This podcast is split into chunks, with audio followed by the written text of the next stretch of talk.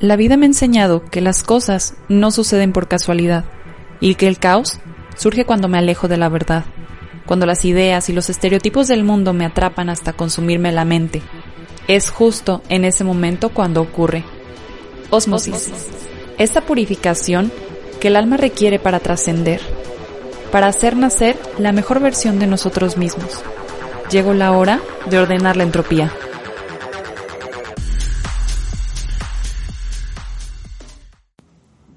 Muchas veces Dios nos regala eso que necesitamos y no precisamente lo que queremos. Nuestra mente finita muchas veces nos hace desear cosas mundanas, pero creo que solo Él, eh, ya sea que creas en Dios, en el universo, lo que sea, nos va a mandar lo que necesitamos para nuestra vida y para nuestro progreso. A mí me gusta pensar que pues Dios tiene un plan para mí y que Él me va a ir guiando, que a veces yo no entiendo los planes por los que va encaminando mi vida, pero al final Él tiene un plan perfecto para nosotros. El año pasado fue la muestra perfecta de que hay cosas en la vida que no vamos a poder controlar, que somos indefensos, somos pequeños como seres humanos y que el mundo en este momento nos vende esta idea de que nosotros somos súper poderosos y que tenemos todas las fuerzas para crear todo lo que queramos. Y ok, está bien hasta cierto punto porque hasta la Biblia lo dice, o sea, es accionar como si todo dependiera de ti, pero saber que al final todo depende de Él. Si Él se le ocurre un día, de un día a otro, desaparecernos del mundo, lo puede hacer. Entonces, realmente creo que lo que vayamos a plantearnos para este año requiere ser desde esta convicción de saber que vamos a dar lo mejor de nosotros y que todo va para, para gloria de Él, pero al final, pues también entender y confiar en que el plan perfecto ya está planeado. ¿Cómo están? Bienvenidos al capítulo número 13. Por primera vez tenemos capítulo número 13, pero la verdad es que no quería terminar esta temporada. Esta osmosis y esta purificación de, las que, de la que hemos estado tratando en esta temporada nos habla acerca de esta resiliencia y creo que parte de la resiliencia y de la purificación que nuestra alma requiere para trascender en este mundo es precisamente esto, entender que no todas las cosas son controlables.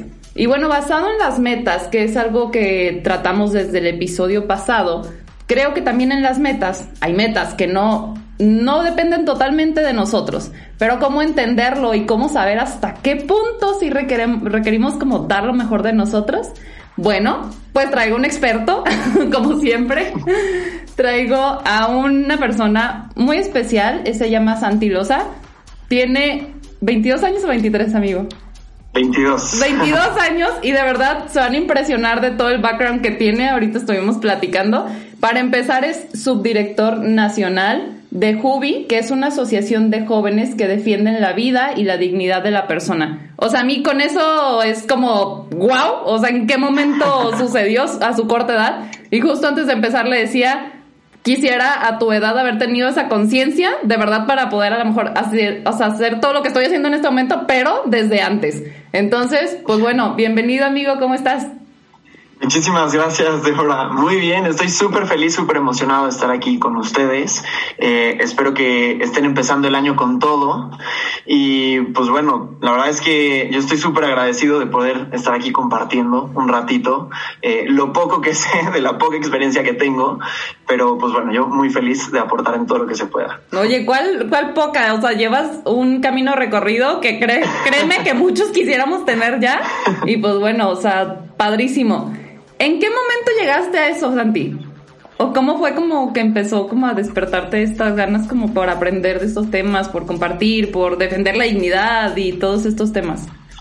Híjole, la verdad es que yo desde pequeño, o sea, siempre he tenido, no sé, siempre me ha encantado ayudar y pues no sé, me gusta mucho pensar en los demás antes que en mí a veces me cuesta mucho ponerme primero y pues eso me ha llevado a desde, desde chiquito pues a estar, estar pensando y viendo en qué ayudo y que si me voy de misiones, eh, si hago algún servicio social, alguna campaña, etcétera.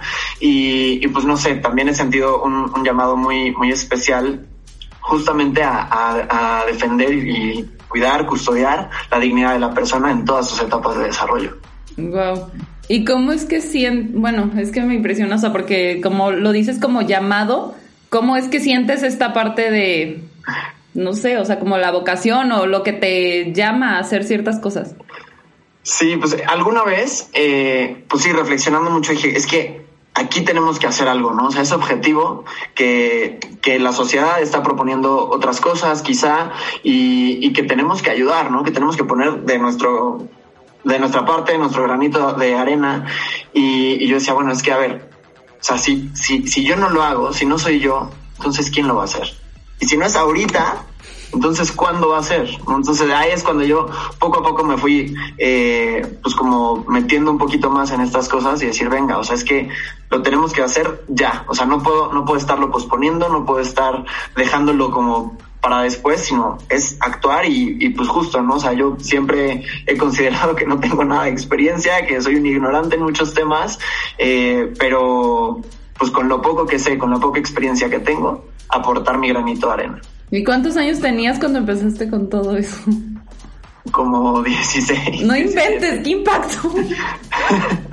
no, o sea, les voy a decir, me dijo, preséntame como un chavo normal. Y yo, no, es que no eres normal. Pero es que sí, a mí, a mí de verdad me gusta hacer muchísimo énfasis en que soy un chavo normal como cualquiera, que, o sea, me gusta estar con mis amigos, me gusta hacer deporte, me encanta hacer deporte, es mi pasión y de hecho hago el deporte menos común en México, que es el badminton, y me encanta.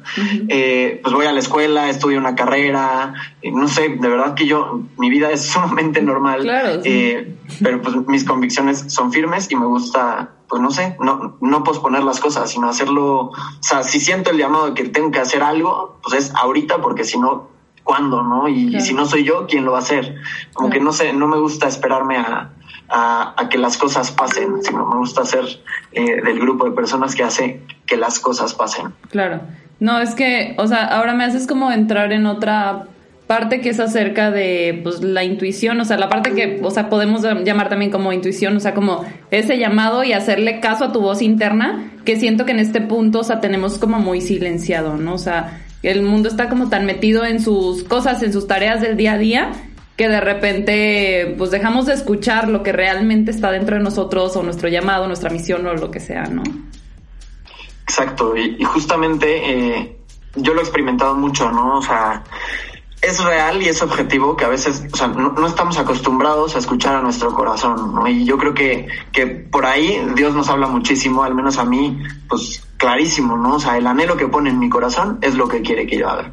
¿no? Entonces, el estar constantemente escuchando qué es lo que, lo que pues, hay en mi corazón y literalmente, pues, eh, haciendo, no sé, poniéndonos metas a corto, mediano y largo plazo, yo voy escuchando como, o sea, a ver, ¿qué tengo en el corazón? Tengo esto, ok, pues para este 2021 voy a hacer estas cosas o estos van a ser mis propósitos porque es un anhelo que Dios me ha puesto en el corazón, ¿no? Obviamente también entra toda una parte de el discernimiento, ¿no? Saber qué tanto, o sea, es objetivo que es de Dios o qué tanto puede ser capricho mío. ¿No? Entonces, eh, en esa parte del discernimiento podemos encontrar qué es lo que realmente hay en nuestro corazón y qué es lo que realmente ha puesto el mundo o nos ha querido como poner el mundo en, nuestro corazón. Claro. Esa, esa parte que comentas se me hace súper interesante y la verdad, personalmente también siempre ha sido como un, un conflicto, pues, o sea, el decir, ¿Cómo hacer ese discernimiento? ¿Sabes? O sea, ¿cómo entender cuando el plan viene de Dios y cuando no? Y la verdad es que es, es todo un tema, ¿no? Y, y, de verdad que creo que pues la vida en sí es un discernimiento, ¿no? O sea, estamos constantemente discerniendo, pues qué vamos a hacer literal hoy, desde qué voy a comer, eh, no sé, todas las, todo lo que pasa en nuestra vida es un, es un discernimiento. Y a mí, pues sí me gusta llevar mucho a, a la oración todo, no sé, si tengo algún tema en específico que, que me está moviendo mucho, decir, bueno, a ver qué tanto es objetivo que es mío y qué tanto no. Y de verdad que pues, o sea, el hombre propone, pero Dios dispone, ¿no? Entonces, Total. ahí es donde yo me voy dando cuenta de cómo están pasando las cosas, ¿no? O sea, si de repente empiezo a encontrar muchas trabas, tal, digo, bueno, pues quizá no es, no es tanto de Dios y me empieza a surgir otro anhelo más fuerte, digo, ok, quizá era esto, ¿no? Uh -huh. Entonces, ahí vamos encontrando un poquito, eh, pues, cómo Dios nos va guiando, ¿no? Claro. Creo que de aquí podemos empezar a desprender un poquito el tema, o sea, precisamente eso, o sea, nosotros ponemos el plan pero al final pues Dios ya tiene uno planeado, ¿no? Entonces, eh, comentábamos antes de comenzar este capítulo acerca de que por lo regular o por muchas personas podemos tener en nuestras listas como metas que dependen pues también de otros factores, ¿no? O de otras personas o de muchísimas cosas. Y bueno, una de ellas puede ser este tema de la pareja, ¿no? Claro, sí. O sea, y Súper es como, tema. Ajá, o sea, es como de que cómo hacer o cómo entender a lo mejor que, que pues sea o no el momento de crear esas metas, ¿no? Sí, claro. O sea, y yo creo que aquí, pues a, a, muchos, si no es que a casi todos nos ha pasado. Eh, yo literal, o sea, casi casi que hace el año pasado, hace dos años, hace tres, ponía en así, pues mis 12 propósitos, los 12 deseos por las 12 uvas de año nuevo y siempre, siempre, siempre estaba tener novia. Entonces, ya después yo lo pensaba y decía, a ver, bueno, es que eso pues, no, no, no depende tanto, tanto de mí, ¿no? Y, y en los propósitos estaba el ser la mejor versión de mí todos los días, preparándome justamente, no nada más para tener novia, sino para mi futura esposa, ¿no? Que es algo mucho más trascendental Claro. eh, y que es algo que, que si vivimos desde ahorita, bueno, o sea, la cosa se va a poner bastante interesante y la verdad es que la, la persona en la que te conviertes, si estás enfocado en ser la mejor versión de ti todos los días, es increíble, o sea, te vas a enamorar de ti mismo y del crecimiento que, que vas a ir encontrando día con día, porque pues el crecimiento es algo que nunca vamos a terminar, ¿no? O sea, siempre podemos aprender más, siempre podemos crecer más y pues bueno, en la medida en la que nosotros vayamos tomando cartas en el asunto, pues vamos a ir creciendo más y más y más y más. Claro. Sí, eh, no manches, creo que este es un tema para filosofar demasiado porque me hace pensar acerca de cuando decimos, ok, quiero tener novio, ¿no? O quiero tener un trabajo, pero po- si nos regresamos al capítulo anterior con, con Marco, es acerca de, de ser determinado en qué es lo que quieres. O sea, si yo digo, ok, quiero tener novio, quiero tener un trabajo, quiero, no estoy siendo nada específica y pues me va a llegar cualquier tipo de trabajo, cualquier tipo de hombre, pero al final nuestra convicción es lo que va a hacer pues que sea una persona que esté alineada con lo que yo estoy buscando. Y para eso es lo que tú dices. O sea, trabajar en una mejor versión de mí porque pues requiero ser la mujer para ese hombre que estoy pidiendo también, ¿no? O, al revés. O sea, tú, tú como hombre, o sea, lo que tú dices, ¿no? Convertirte en esa mejor versión para poder estar y en tema de merecimiento, pues sí, para merecer la mujer con la que quieres estar también, ¿no? Exacto, yo literal, o sea, me veo como, no sé, igual y es, no sé, quizá muy infantil, pero yo, yo me veo como si fuera eh, una película de estas de Disney así súper románticas en la que pues hay que ir a rescatar a la princesa, ¿no? Pero entonces, antes, o sea, tú vas a ir por una princesa, ya lo sabes. Pero para llegar con esa princesa tú tienes que ser un príncipe. Si no eres un príncipe, o sea, no vas a poder, compadre. Entonces, trabaja en ser el príncipe que esa princesa merece, ¿no? Y entonces, ahora sí, ve por ella. Qué bonito. ¿Sabes? O sea, bueno, si nos metemos un poquito más en este tema, porque sé que es el tema para, para muchos y, me incluyo, em, creo que en este punto hay cierta distorsión acerca de, pues, qué es ser masculino y qué es ser femenina, ¿no? O sea, que que pues no sé, o sea, por ejemplo, de repente a mí me ha pasado, ¿no? De que me dicen de que es que tú, super mujer empoderada, y yo, pues no, o sea, por más que, que vean que yo soy súper trabajadora, porque sí lo soy, tampoco soy una mujer que diga, oh, yo no necesito de un hombre. O sea, a mí me gusta que me abran la puerta, o sea, ¿hasta dónde está ese equilibrio? Tú que eres experta como en esta parte, o sea, ¿hasta dónde está o cómo poder recuperar esta parte de que cada quien tiene su rol y cada quien tiene como su labor en la sociedad también? Sí, pues bueno, o sea, sí quiero empezar diciendo que se- por, para nada me considero experto, más bien hablo mucho desde mi experiencia y lo que pues a mis cortos 22 años he podido vivir. Y más bien algo que a mí me ha impactado siempre ha sido la complementariedad del hombre y la mujer. Y es algo que, o sea, perdón, pero no nos podemos hacer mensos y decir, yo hombre no necesito a las mujeres Claro. y yo mujer no necesito a los hombres, porque es completamente mentira. O sea, esto es falso y, y sí quiero hacer mucho énfasis en esto, ¿no? O sea, hombres y mujeres somos complementarios. Y este somos complementarios eh, no es nada más te necesito, sino es somos un equipo, ¿no? Me gusta pensar eh, quizá en los deportes, ¿no? Cuando tú vas a ir a una competencia de cualquier deporte que sea en conjunto, tú tratas de que tu equipo sea el mejor, ¿no? En este tema de la complementariedad, este es el mejor equipo. El hombre y la mujer estamos hechos para luchar las batallas juntos y esas victorias y esas derrotas pues son en equipo, ¿no? Pero ¿qué pasa? Tenemos que trabajar constantemente por llegar al campeonato, ¿no? O sea, de repente pues sí, van a haber, van a haber derrotas, van a haber victorias, entonces nosotros hay que trabajar como equipo para que hayan más victorias que derrotas y las derrotas convertirlas en aprendizaje para que después vengan muchas más victorias y al final nos llevemos el campeonato. Claro.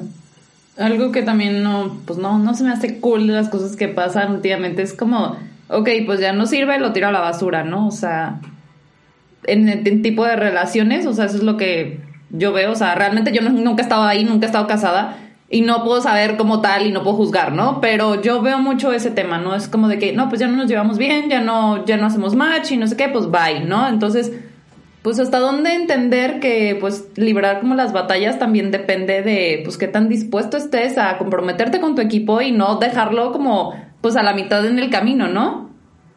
Sí, claro, y, y es que en verdad vivimos en una sociedad que pareciera, pareciera que es desechable, ¿no? O sea, justo lo que decías. Pues ya se le quitó el encanto de juguete nuevo, ya va cambiamos, ¿no? Como un, un niño que recién le, le, regalan un juguete, bueno, la primera semana está voladísimo, soñado con el juguete y no lo suelta. Y ya que se le quitó el encanto de, de juguete nuevo, pues ya entonces lo avienta con los demás y espera otro nuevo, ¿no? Entonces, vivimos en una sociedad que, que a veces pareciera proponernos lo desechable y se nos olvida, se nos olvida que todo esto es una decisión, ¿no? Y es, o sea, en, en el tema de, de, las relaciones, por ejemplo, eh, obviamente, pues, los expertos, estoy muy lejos de también eh, casarme, pero el tema del amor, o sea, es que el amor también es una decisión, ¿no? O sea, y, y yo decido amarte, yo decido estar contigo, yo decido crecer al lado tuyo, y, y pues justamente con esa complementariedad hacer equipo para, o sea, que seamos campeones del mundo si queremos, ¿no? O sea, que sea el mejor equipo de tu vida, ¿no? Entonces, eh, a mí también la verdad me cuesta mucho pensar en, en cómo algo puede ser, eh, pues desechable y peor aún cómo alguien puede ser desechable, ¿no? O sea, la sociedad hoy en día nos quiere engañar mucho de nuestro valor y, y nos hace, nos hace pensar que, que no pasa nada, aunque no pasa nada cuando la verdad es que sí pasa. O sea, sí pasa y es que ninguno es desechable, todo lo contrario, ¿no? O sea, cada uno es tan digno, tan digno que merece el amor de Dios, o sea, hayas hecho lo que hayas hecho. Y solo por eso ya te das cuenta que no puede ser desechable, porque hay, alguien para el que nunca, nunca vas a ser ni has sido desechable y es Dios. O sea, aquí sí, con toda la claridad del mundo se los quiero decir. O sea, es que si ni siquiera para Dios eres desechable, para nadie tienes que ser desechable porque no lo eres. Tu esencia no es esa. Y más bien hay que darnos cuenta de qué es lo que mereces. Mereces alguien que lo último que va a hacer, o más bien que nunca vaya a ni siquiera pensar que eres desechable, porque Él decide estar contigo todos los días de tu vida. Él decide crecer contigo y a final de cuentas aceptarnos también, pues con todas nuestras virtudes, con todos nuestros defectos, pero pues justamente con esa complementariedad ir trabajando juntos por crecer. ¿no? Sí. Hace unos días leí un libro acerca de teología del cuerpo que era en tiempos de, bueno, está en inglés, de, de enganche, o sea, como, no sé si lo has okay. escuchado. Y sí. justamente hablaba de esto y, ¿sabes? Hablaba algo de, sobre la soledad original. Yo nunca había escuchado esta parte, pero siento que en este punto, bueno, por ejemplo, si yo me romantó como a, pues más joven, yo era súper noviera. Entonces nunca estaba sola ni me daba chance de, de estar sola y pues ver qué quería Débora, ¿no? Entonces creo que esta parte también es importante a la hora de que vas a crear una pareja eh, creo que por eso se dan este tipo de, de, relaciones también desechables, porque ni siquiera sé lo que estoy buscando, ni siquiera sé, solo estoy buscando una, o sea, una compañera, un compañero para pasar el rato, ¿no? O sea, creo que dejamos de ver cuál es el objetivo real, que es lo que tú dices, o sea, crear un equipo a futuro, o sea, porque también en temas de noviazgo, pues el noviazgo tiene que tener un propósito, ¿no? O sea, que es más allá, o sea, que es crear o sea, como tú decías, o sea, un matrimonio feliz, este, no sé, o sea, son muchísimas cosas más trascendentes que solamente estar con alguien o andar con el primero nomás porque pasó y se te hizo guapa o se te hizo guapo, ¿no? O sea, es como de que, ah, yo voy a andar con esa persona porque creo que eso se da muchísimo. O sea, estás en la escuela y, ay, bueno, esa chava o ese chavo está guapo, voy a andar con él. O sea, es como, ¿cuál es el propósito, no? Creo que también es importante, de todas las metas que nos pongamos en la vida, saber cuál es el propósito, qué quiero crear o sea, en relación a esa, a esa decisión que estoy tomando, ¿no? Exacto, justo ahorita con lo que mencionas, se me vino muchísimo a la cabeza, eh, tipo estas apps que son Tinder o tipo Tinder, y yo digo, bueno, ¿sabes qué? Eso lo único que te propone es que eres desechable, ¿no? O sea, que, ah, ok, hacemos match, nos vemos un ratito y después hago otro match, tal, y, es que, o sea, a mí me causa mucho conflicto, porque incluso que, no sé, han, han tratado de sacar algunas que, que tienen como buena iniciativa o buena fe de que, pues, gente como, no sé, lo que tú quieres, como la persona que tú quieres como, no sé, pareja ideal, pues la puedas conocer, ¿no? Pero yo digo, es que, a ver, cuando uno se mete a ese tipo de aplicaciones, esto es mi punto de vista súper personal y, les voy a, compartir el por qué me causa conflicto, ¿no? Cuando uno se mete a este tipo de aplicaciones, yo digo, híjole, es que si una persona hace match conmigo, quizá no está haciendo match por la persona que soy porque ni siquiera me conoce, y nada más me conoce por fotos o por alguna descripción que pueda yo poner, que aparte pues cualquiera podría mentir en ese, en ese tipo de descripciones. Y no sé qué tanto es, o sea, por más que tú digas, híjole, es que sí puede ser eh, un tipazo una niñaza, pero qué tanto, qué tanto te está contactando por querer conocerte más que por querer dejar de estar solo o sola. No, a mí eso es algo que me conflictúa mucho, que digo, bueno, es que entonces, pues quizá no está buscando pues lo que yo estoy buscando, que es el amor, que es una, o sea, algo súper trascendental, quizá lo que está buscando es dejar de estar solo o sola, ¿no? Entonces, no sé, a mí eso, eso me causa mucho conflicto y va justamente de la mano con, con lo que tú decías, ¿no? O sea, ¿cuál es nuestro objetivo? Tener claro, o sea, qué, qué estamos haciendo y cómo le estamos haciendo para llegar a ese objetivo, ¿no? O sea, si mi objetivo es un matrimonio santo, eh, una relación sana, duradera, en la que ambos crezcamos muchísimo, pues quizá una aplicación como Tinder no me va a llevar a eso. Y al contrario, no me va a alejar más. Entonces, si yo tengo claro mi objetivo, pues ahora sí que todo lo que haga tiene que estar enfocado a ese objetivo. Y si no me está llevando más cerca, por ahí no es. Si me está estancando, por ahí no es. De repente, si me está llevando lento pero seguro, pues bueno, podemos seguir quizá esa línea. Que de repente podemos encontrar otras formas en las que vayamos más rápido, adelante a, tomarlo, ¿no? Pero el chiste es tener bien puesto el enfoque en nuestro objetivo y caminar hacia él. O sea, literal, poner todos nuestros medios para llegar a ese objetivo. Claro. Y eso también se refiere a pues tomar decisiones, o sea, en cuanto a, por ejemplo, dónde estás buscando lo que se supone que quieres, ¿no? O sea, de que quiero una pareja y la buscas en el antro, pero no quiero que sea borracho, pues ¿dónde la estás buscando, no? sí, claro. O, sea, que quiero este relacionarme con quiero amigos exitosos y bueno, sigues con tu misma bolita de entonces, o sea, es también pues ampliar como nuestra visión, nuestro contexto, empezar a pues a buscar nuevos caminos de hacer las cosas también, ¿no? Y no quedarnos en el en el confort de las cosas que son más fáciles o lo que está a mi alcance, como bajar una app y contactar a alguien, ¿no? O sea, alguien que, que me guste o así.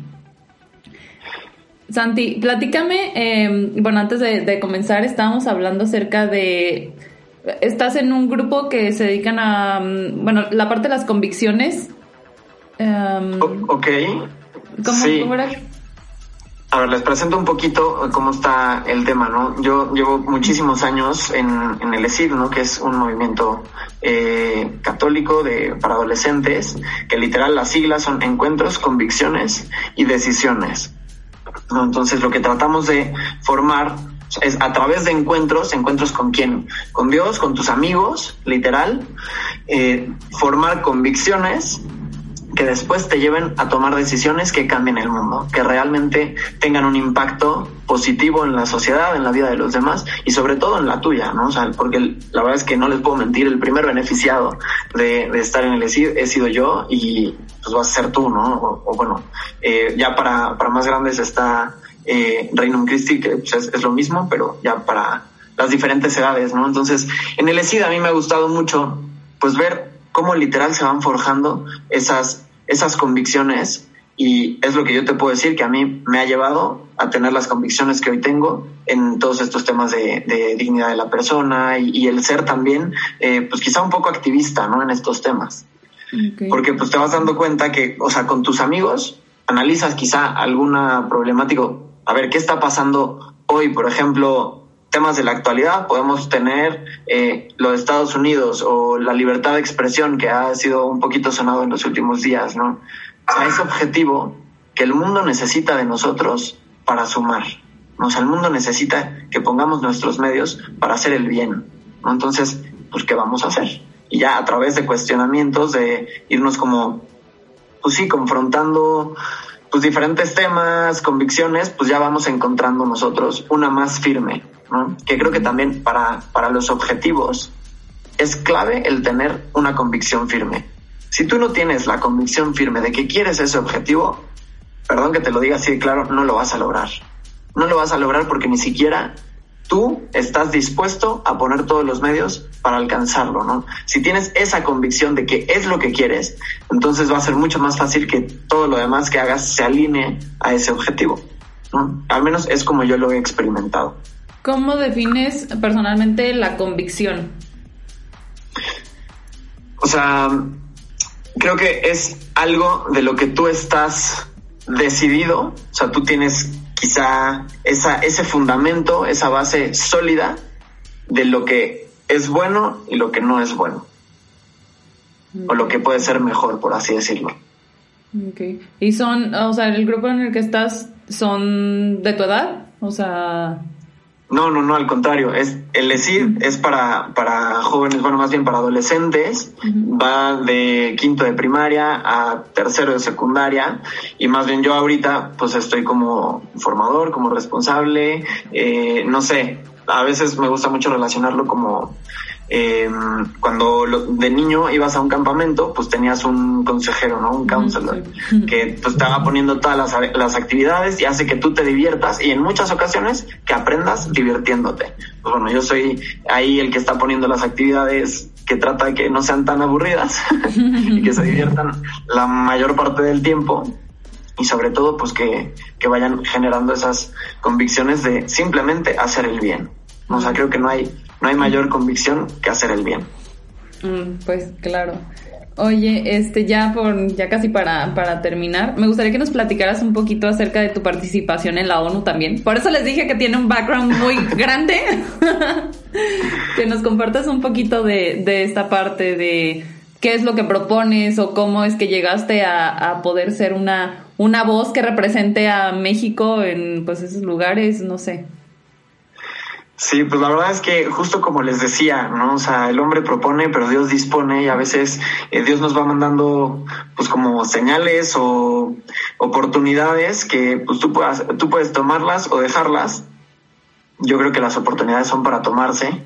Entonces, eh, pues no sé, yo tenía 17 años, me gustaba muchísimo debatir todo el tema de modelo de Naciones Unidas. Bueno, yo era un intenso y apasionado. En mi, en mi salón, en mi escuela, pues me odiaban porque me ponía súper intenso en los debates, ¿no? Eh, y de repente, pues surge, bueno, más bien conocemos un programa que se llama Be Human, que lleva jóvenes a la ONU, ¿no? Entonces, eh, vamos a la Comisión de la Condición Jurídica y Social de la Mujer, que son dos semanas que las Naciones Unidas destinan para evaluar todos los temas eh, relacionados con el desarrollo de la mujer y los objetivos de desarrollo sostenible, sobre todo, ¿no? ¿A qué voy yo particularmente? Porque dicen, bueno, Comisión de la Condición Jurídica y Social de la Mujer, y va Santiago, que es hombre, ¿no? O sea, como que quizá a veces puede no hacer mucho sentido y, y pues sí es algo que debo mencionar, somos minoría los hombres en esa comisión. Eh, yo creo que mm, no más del 20% de los asistentes son hombres, pero ¿por qué voy, no? O sea, porque justamente somos un equipo y porque a mí, Santiago, a mí, hombre, me interesa y tengo que ver tengo que garantizar que tu mujer estés bien, que tu mujer esté segura, que tu mujer esté sana, que tengas las mismas oportunidades que yo tengo y que como equipo podamos trabajar por hacer este mundo un mundo mejor, ¿no?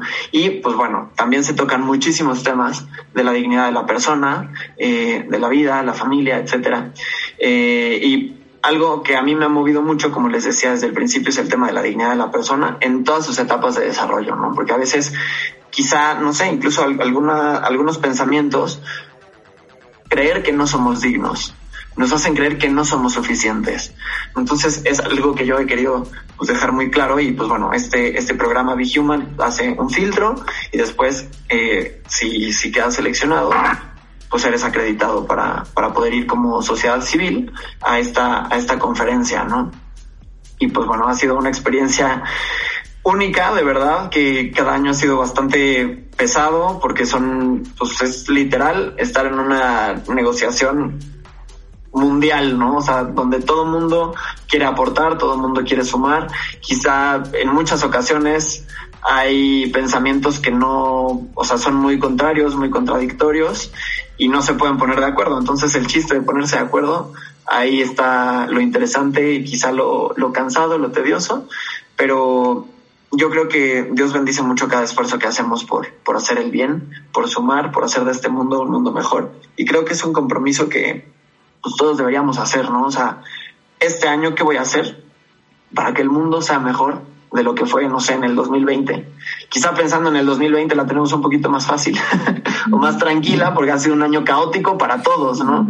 Entonces, eh, dentro del caos, yo he encontrado muchísimo bien, muchísimas bendiciones que he podido también poner como mis propósitos para este 2021. ¿no?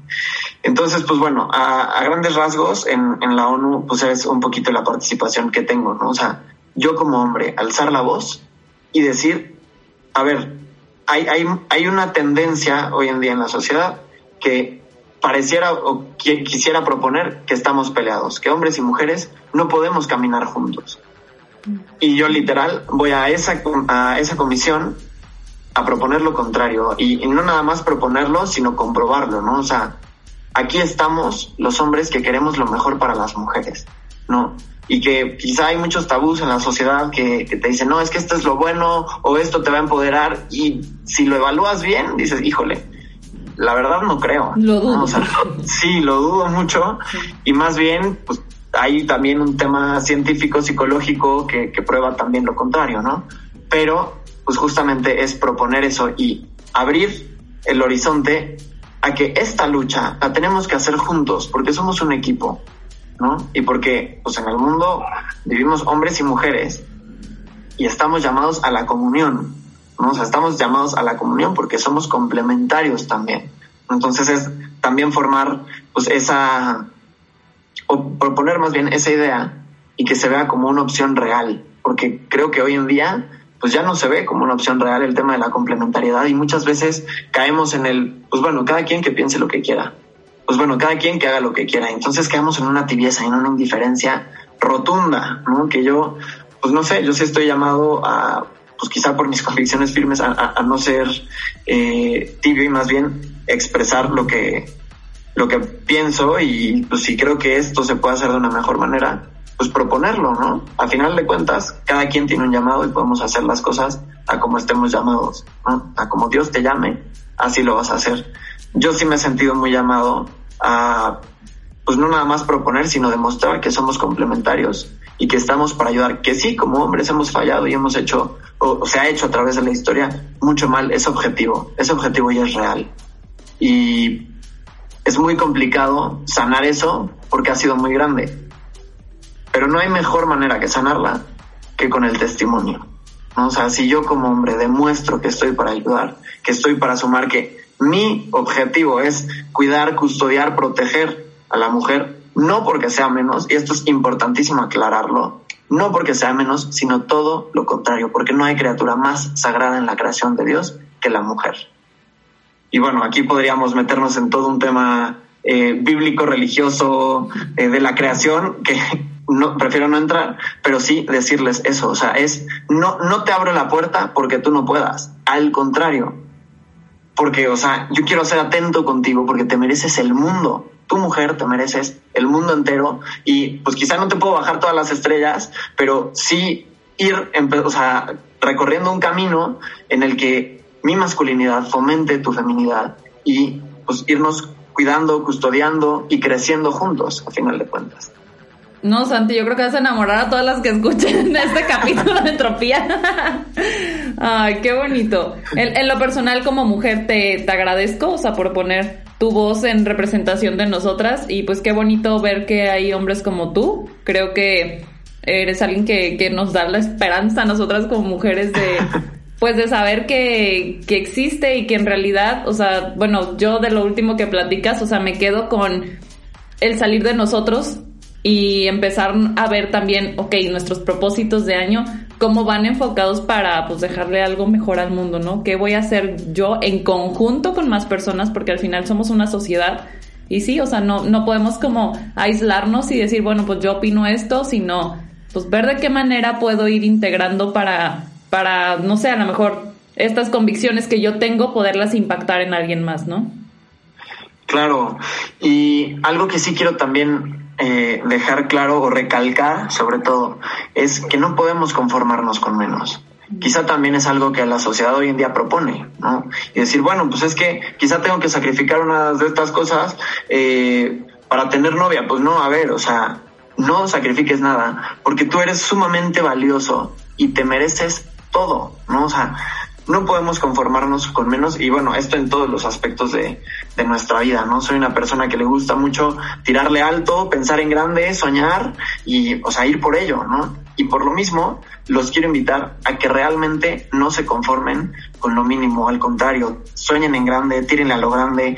Sí creo firmemente que el límite muchas veces lo ponemos nosotros, ¿no? Y por lo mismo, si tú pones el límite, o sea, cuando te propones las cosas, puedes llegar hasta donde tú quieras o hasta donde tú decidas que vas a llegar. Hasta las Olimpiadas con el badminton. ojalá, ojalá. Entonces, sí, mi, mi invitación es justo que no se conformen, que siempre vayan a más. Ay, Santi, pues muchísimas gracias. Yo me quedo muy contenta en lo personal con este capítulo. Y oye, me gustaría preguntarte, Santi, algún libro que puedas recomendarle a las personas que nos escuchan, algún libro que haya impactado tu vida o que quieras compartir con nosotros. Claro que sí, justamente con todo el tema eh, del valor propio, de la dignidad, algo que me ha impactado y que les voy a, dar dos recomendaciones porque hay uno que es un poquito más eh, para entender el corazón del hombre y hay otro que es un poquito más para entender el corazón de la mujer. Eh, el del hombre es salvaje de corazón, que justamente habla de los anhelos del corazón del hombre, que pues quizá a veces es un corazón eh, salvaje y por eso desde chiquitos estamos eh, jugando a las luchitas y somos un poquito más bruscos, tal. Y después está el de la mujer, que es cautivante. El, el, de Salvaje Corazón, el autor es John Eldridge y Cautivante es Stacy Eldridge, me parece, que es la esposa de, John Eldridge. John Eldridge también eh, complementa en el de Cautivante un poquito y se los recomiendo ampliamente, ¿no? Para darnos cuenta de qué hay verdaderamente en nuestro corazón y conocer el por qué ¿Por qué de repente somos como somos, no? ¿Por qué de repente tenemos esta naturaleza o estas tendencias, no sé, los hombres a ser un poquito más bruscos, más rudos, eh, y, y, cómo nuestra masculinidad se va forjando y también se puede ir eh, lastimando a través de las heridas y al mismo tiempo cómo estamos llamados a, con nuestra masculinidad, fomentar, proteger la feminidad. Y bueno, en el de cautivante justamente es una feminidad, un corazón que cautiva, ¿no? Entonces, eh, se los recomiendo muchísimo, espero que les ayude tanto como a mí me han ayudado esos libros. Y pues bueno, los pueden encontrar en Amazon. no sé, lo ideal, sería, lo, ideal sería que la mujer leyera el de cautivante o, o el otro para entender al hombre. pues mira, yo les recomiendo que empiecen por el suyo. O sea, la mujer que lea el de cautivante, el hombre salvaje de corazón. Si quieren, o sea, sepan que salvaje corazón está escrito principalmente para hombres y cautivante está escrito principalmente para mujeres. Pero yo sí también recomiendo, si quieren, para poder entender un poquito más qué pasa en el corazón del hombre, que es tan complicado y que de repente también los hombres decimos, es que las mujeres no las entiendo, son de verdad inentendibles, pues quizá también puedan eh, leer el otro, si, si les gusta, si les, si les gustó el primero, yo sí les podría recomendar eso. Aquí matando todos esos títulos de piensa como hombre y actúa como mujer y esas cosas. Oye, Santi, ya nada más compártenos tus redes sociales, dónde te pueden encontrar. Me pueden encontrar en Twitter como arroba santilosa con Z 22 y en Instagram como arroba santi-losa. Y ahí, feliz de la vida, todas las dudas que tengan de este episodio o de cualquier tema, si se las puedo contestar, que muchas veces me dejan así como, híjoles, que de verdad que no sé no, estoy segura que Pero en lo que pueda sumar, yo puestísimo siempre. Me encanta ayudar, entonces bienvenidos todos. Ay, pues muchísimas gracias, Santi. De verdad que, pues de gran aprendizaje este último capítulo de Entropía. Oficialmente te dije, cerramos con broche de oro y pues agradecerte muchísimo tu participación. No, hombre, gracias a ti, Deborah, y qué honor, qué honor estar en el, en el episodio que cierre la temporada. Y pues muchísimo éxito, mis mejores deseos a todos los que nos escuchan, no nada más en este año, sino en todos los que vienen. Acuérdense de tirar alto, soñar en grande y sobre todo de no conformarse, porque se merecen el mundo. Muchas gracias, Santi. Y esto fue todo del capítulo número 13 de Osmosis. Nos estaremos escuchando en la siguiente temporada. Chao, chao.